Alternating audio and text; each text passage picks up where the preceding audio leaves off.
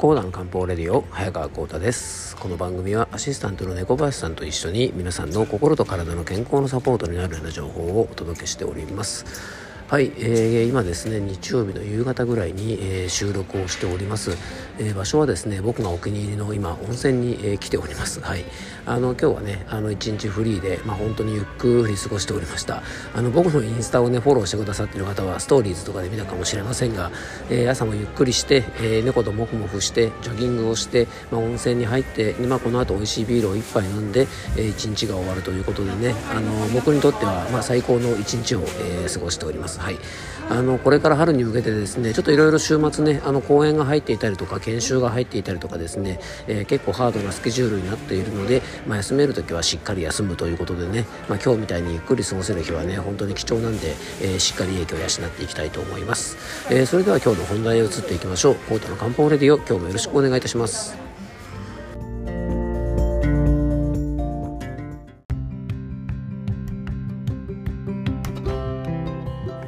はい。それでは今日の本題へ移っていきましょう。えー、今回はですね、花粉症についてね、えー、ちょっとお届けをしていきたいと思います。まあ、2月に入ってね、まあ、いよいよ花粉症シーズン到来ということで、えー、 Voicy のね、あの、限定配信版の方でも、えー、花粉症についてお届けをしているんですが、 Voicy のね、限定版の方では、えー、花粉症の時期にね、ちょっと避けておきたい食べ物について、えー、ちょっとお届けをしております。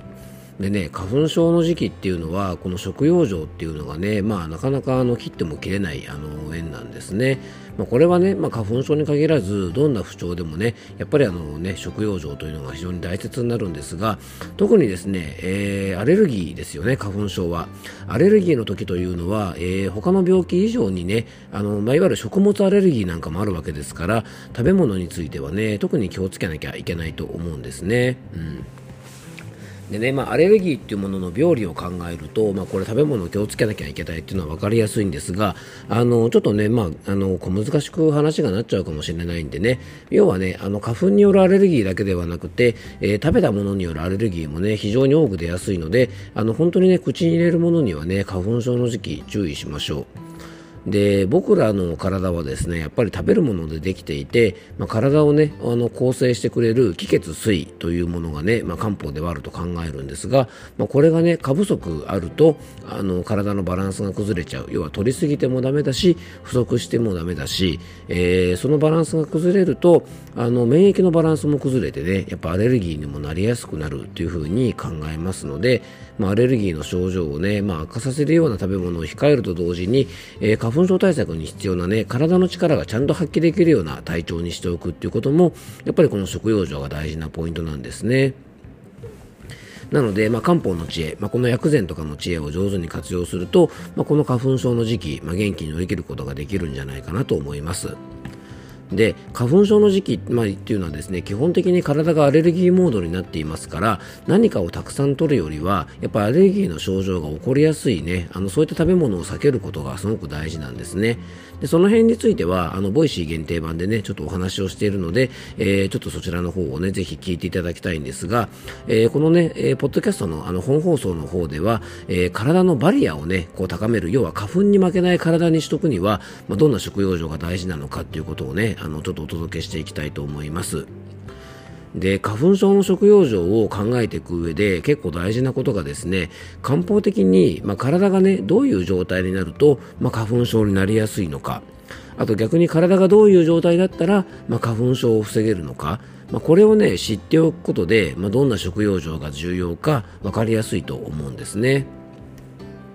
で花粉自体はですね、えー、要はねうんと、まあ、ウイルスとか、まあ、あの細菌と一緒でね体の外側から内側に侵入、えー、してきてですねこう悪さをする、まあ、いわゆる漢方的には害邪と言われるようなものなのでねまずこのね害邪の侵入を防げる体にしておくっていうことが大事なんですね。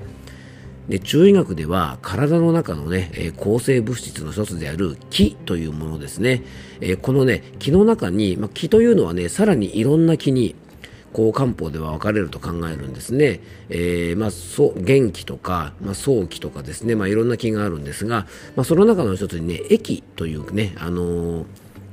ものがあります駅ってねいわゆるあのこうね電車の駅とかっていうねあのステーションの駅ではなくてですねあの人工衛星とかの A に、えー、気と元気の気と書いて駅っていうんですがまあねこれ患者はまあどうでもいいんですけども要は気というものの働きの一つに体のねこうバリアのような機能をあの気は持っていると考えるんですねでそれを構成してくれてるのがこの駅というものなんですね。なので、まあ、体のバリア、外から中に入ってくるものに対して、えー、体を守ってくれるシステムですから、まあ、いわゆるね、こう免疫システムにこう近いようなあの風な、えー、働きもあるんですね。なので、まあ、これが崩れてしまうと免疫のバランスが崩れてしまって、外から中に悪いものがどんどん入り込んでしまうような状態になります。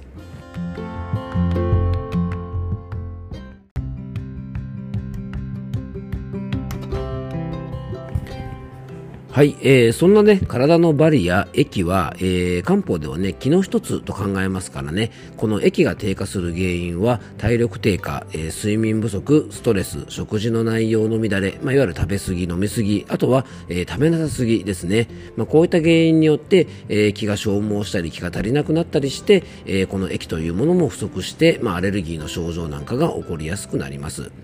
なのでお年寄りとかねまだ成長段階の小さなお子様なんかも、まあ、この液というものが低下しやすいので割とこうアレルギーが起こりやすくなりますしあの分かりやすいのは、えー、元気な時はねアレルギー症状が出なかったような食べ物とかあの状態でもですね体が弱ってきてしまうとそれまで大丈夫だったものを食べてもアレルギーが出たりとかあとちょっとしたホコリでねハウスダストでアレルギーが出てしまったりとか、えー、例えばね今までねにゃんこさんと遊んでてもですね、えー、猫アレルギーとかなかったのに猫アレルギーがが出ちゃうってことでね、まあ、体が弱るとアレルギーの症状が出るよっていうのは、まあ、これは皆さんもねあの分かりやすいんじゃないかなと思います。で漢方ではその元になっているものが液というね、まあ、体のバリアみたいな気があるよっていうところで、えー、そんな風に考えてるんですね。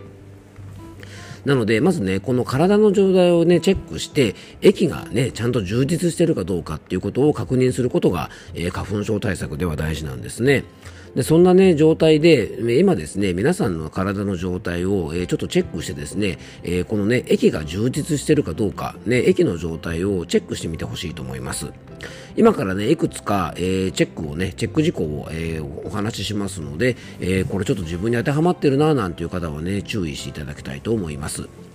まずですね、えー、インスタント食品とか、えー、冷凍食品とか、まあ、外食が多い。えー、午前0時以降に寝ている。慢性的に睡眠不足。仕事や家事のしすぎで日頃から疲れが溜まっている。職場や家庭でのストレスが多い。運動はほとんどしない。普段から風邪をひきやすく風邪をひくと治りにくい、えー、体温が36度以下。冷え性がある。まあ、こういったね今挙げたものがね結構当てはまるななんていう方はちょっと液が不足しているかもしれませんのであの液の不足はね先ほどもちょっとお伝えした通り体力の低下とか疲れとかストレスとかで低下しますのでまずはねしっかりと休息や、えー、睡眠をとって、まあ、バランスのいい食生活を心がけて、まあ、リラックスした時間を取りましょう、まあ、これはもう当たり前ですよね。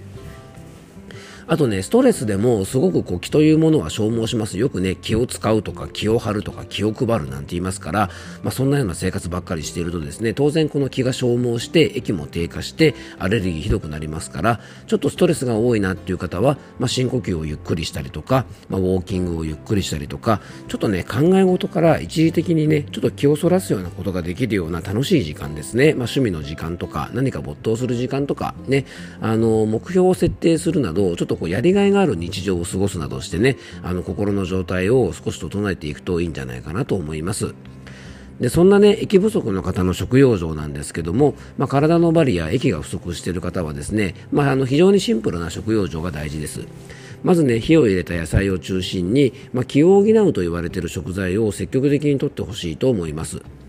で気を補う食材は、えー、お米山芋、えー、じゃがいも卵豆類人参きのこ、えー、あとね鶏肉系ですね。あの野菜からお肉まで幅広いですが特におすすめがですねご飯と芋類ですね。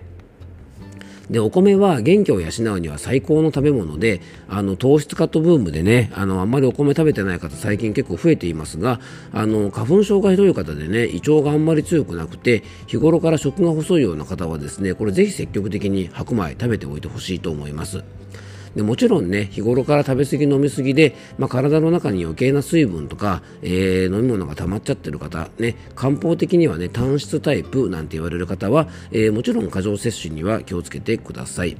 あの過剰な、ね、食べ過ぎ飲み過ぎで胃腸が弱るとですねこれ気が不足しますのであの食事をねちょっと減らして食べ過ぎの方はね胃腸を整えることでも気が整ってきますから、まあ、何でもかんでも食べればいいってもんじゃないのでね、えー、ぜひ気をつけていただきたいと思います。で今回はですね、えー、花粉症の時期に体をね花粉から守ってくれる、えー、バリアの働きを持つ液というものについてね、えー、お話をして、まあ、その液を増やすための食用状についてね、えちょっと中心にお届けをしました、まあ、これから花粉症の時期に入ってきますんでね少しでも皆さんのお役に立てば嬉しいなと思います。